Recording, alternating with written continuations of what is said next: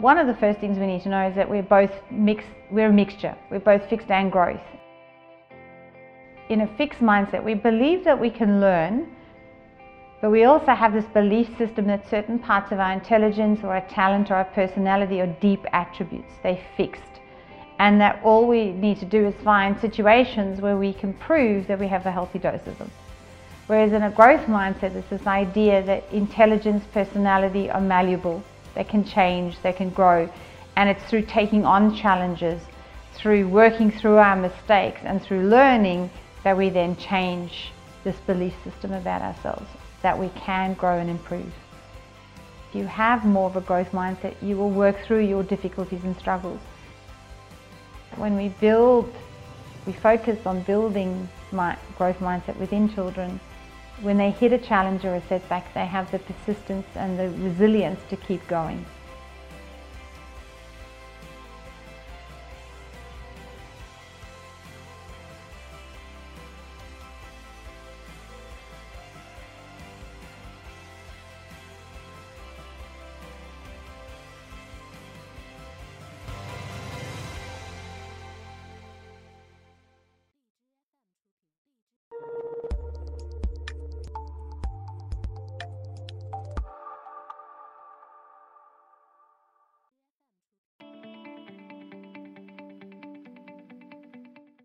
So one of the first things we need to know is that we're both mixed, we're a mixture. We're both fixed and growth. And so in a fixed mindset, we believe that we can learn, but we also have this belief system that certain parts of our intelligence or our talent or our personality are deep attributes. They're fixed. And that all we need to do is find situations where we can prove that we have a healthy dose of them. Whereas in a growth mindset, it's this idea that intelligence, personality are malleable they can change, they can grow.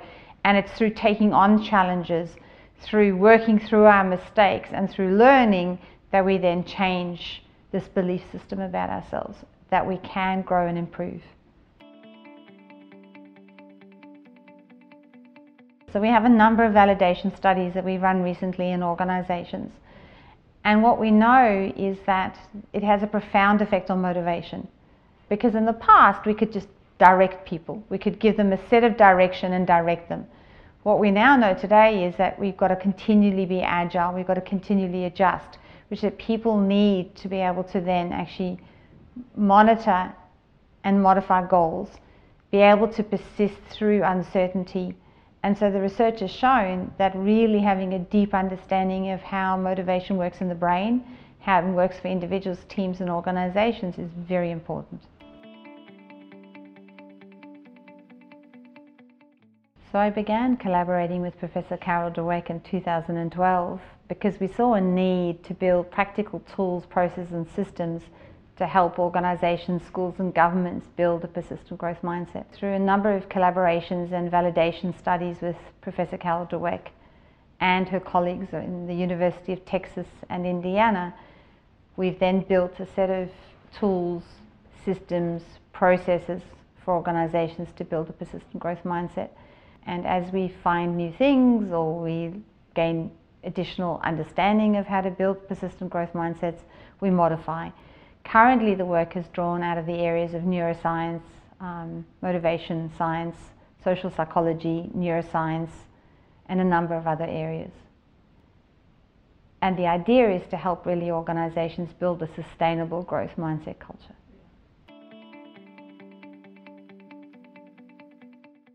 So one of the things we looked at is an area called fixed mindset triggers and we set a hypothesis to test out whether this was in fact an issue or not. And so what we found is that when an environment has a high prevalence of fixed mindset triggers, which is things like high effort, I have to work hard at something, people start to become fearful that they may not look capable, or feedback, when feedback is actually criticism based and it's threat based, people become anxious and what was what brain scans have shown is literally the brain runs away from the mistake and the brain goes cold, so much so that people's ears are blue.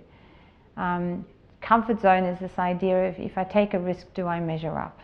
Am I going to look like I actually can do this?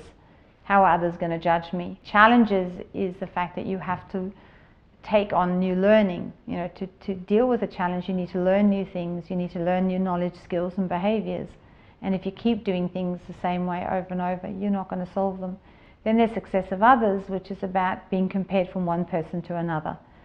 So when people are compared, they'll start to lower their goals so that they can actually look good in the face of others. So these kinds of triggers, and there are a number of them. Failure and setback is the last one. So when people fail, do they hide the mistake or do they have the safety to be able to say, hey, you know, I've just got a fabulous struggle here and I need some help? And it's the new normal. You know, having a failure or a setback is normal and it's okay to talk about it. It's this idea of, well, how can I learn or move from it? This is critical, and we found that when we can reduce the impact of these triggers, what we do is we actually improve performance.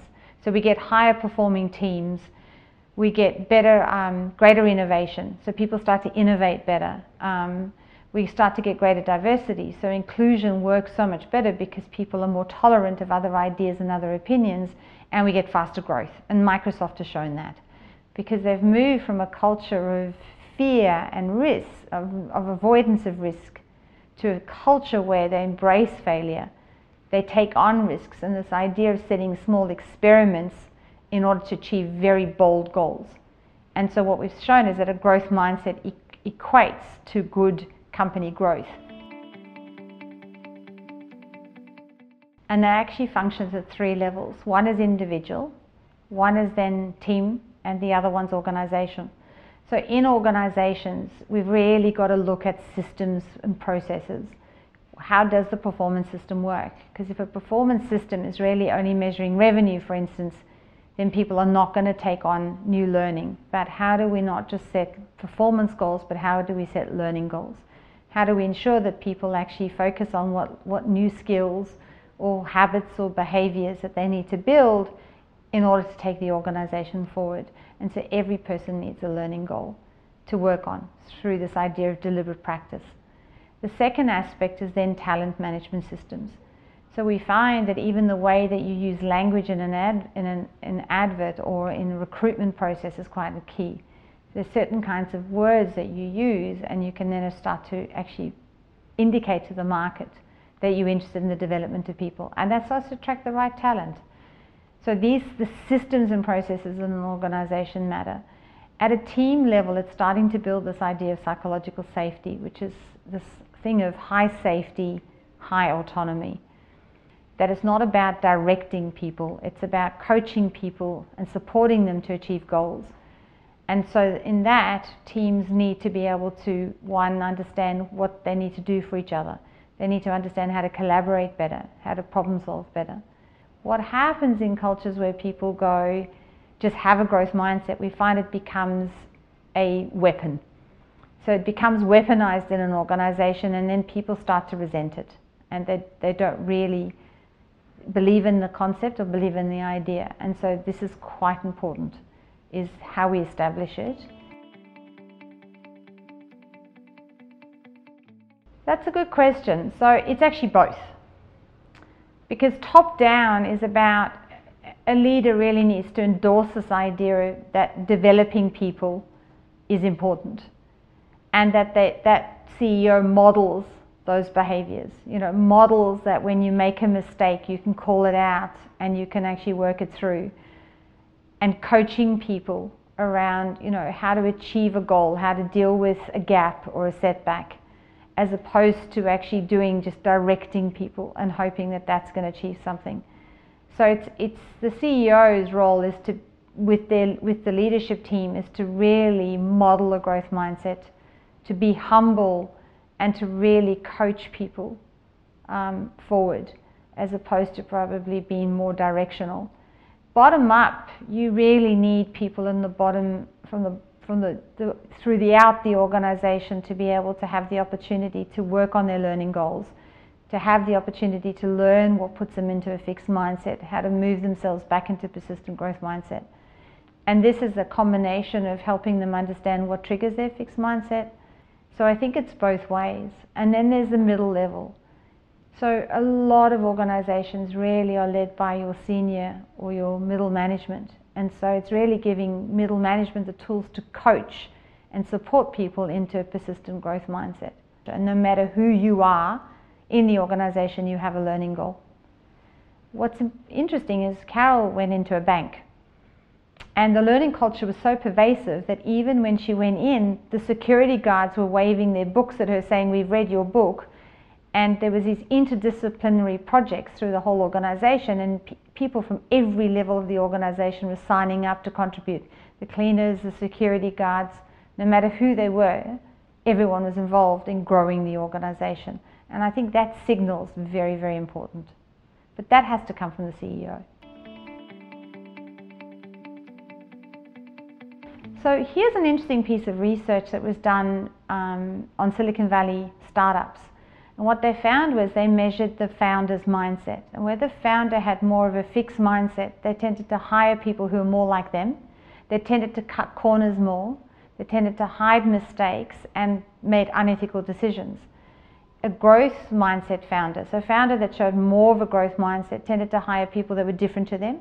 They hired people who actually had different or more capable than they were, people who had different skills, they tolerated mistakes because they knew that that was key to growth and that what was important was having a culture where there was a very there was the ability to think differently and to change things quickly. What they found was that a fixed mindset culture raised less money in the next round of funding than a growth mindset culture. So a founder that had more of a growth mindset will raise more next raise more money in the next round of funding, which then makes builds for sustainability of that organization. So if we want to build new companies in an emerging market, helping a founder establish the culture early on is really critical for its survival. So the impact on children is really interesting. Uh, it's 40 years of research. So there's a number of studies that have shown some interesting results. There's a study that was done in Chile and they looked at children's income levels. And so they looked at high income and low income. A child who comes out of a low income environment, the school is often quite poor too. If they show persistent growth mindset, they academically do as well as a child who is in a well resourced environment with a fixed mindset. Well, that makes sense because basically, if you have more of a growth mindset, you will work through your difficulties and struggles.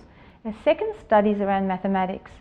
So in year seven, this is when children go from primary school to secondary school, often their marks start to drop off because the work gets more demanding. A child with a fixed mindset response gives up. If we build a persistent growth mindset or develop a growth mindset in children. And that's not just telling them to have a growth mindset, that's really building the skills and the tools for them to have a growth mindset. We find the math scores actually recover and go up. So, what the validation studies show that if we just coach children in mathematics, their scores don't recover. If we build the persistent growth mindset, their math scores improve and continue to improve. So, what's important is that when we build, we focus on building my growth mindset within children, when they hit a challenge or a setback, they have the persistence and the resilience to keep going. Absolutely. So, what we found in research is how a parent responds to failure is critical. So, if a parent, when a child fails, and a parent sort of makes the child feel guilty or makes the child feel shameful, what will happen is the child will start to look to lower the goals. Children will start to look for goals where they can easily succeed so they get positive praise. So, really, how a parent responds to failure is critical. And, the, and if you respond in the wrong way, you create a fixed mindset. So, really, when a child fails, what you need to do is say, hey, gee, you know, I noticed that didn't go so well or that didn't quite work. Do you want to talk about it? Should we unpack what happened? Or do you want to wallow in a bowl of ice cream first? And once they're ready to talk about it, say, look, that didn't quite work. Let's work out what the gap was. Let's try and work to improve those skills and let's just improve it a little bit each time. So when a parent focuses on the process, focuses on step by step process of improving rather than saying you didn't get the mark, that child will build a more persistent growth mindset. So the next time they hit a setback or failure, they really have the skills to work it through rather than giving up.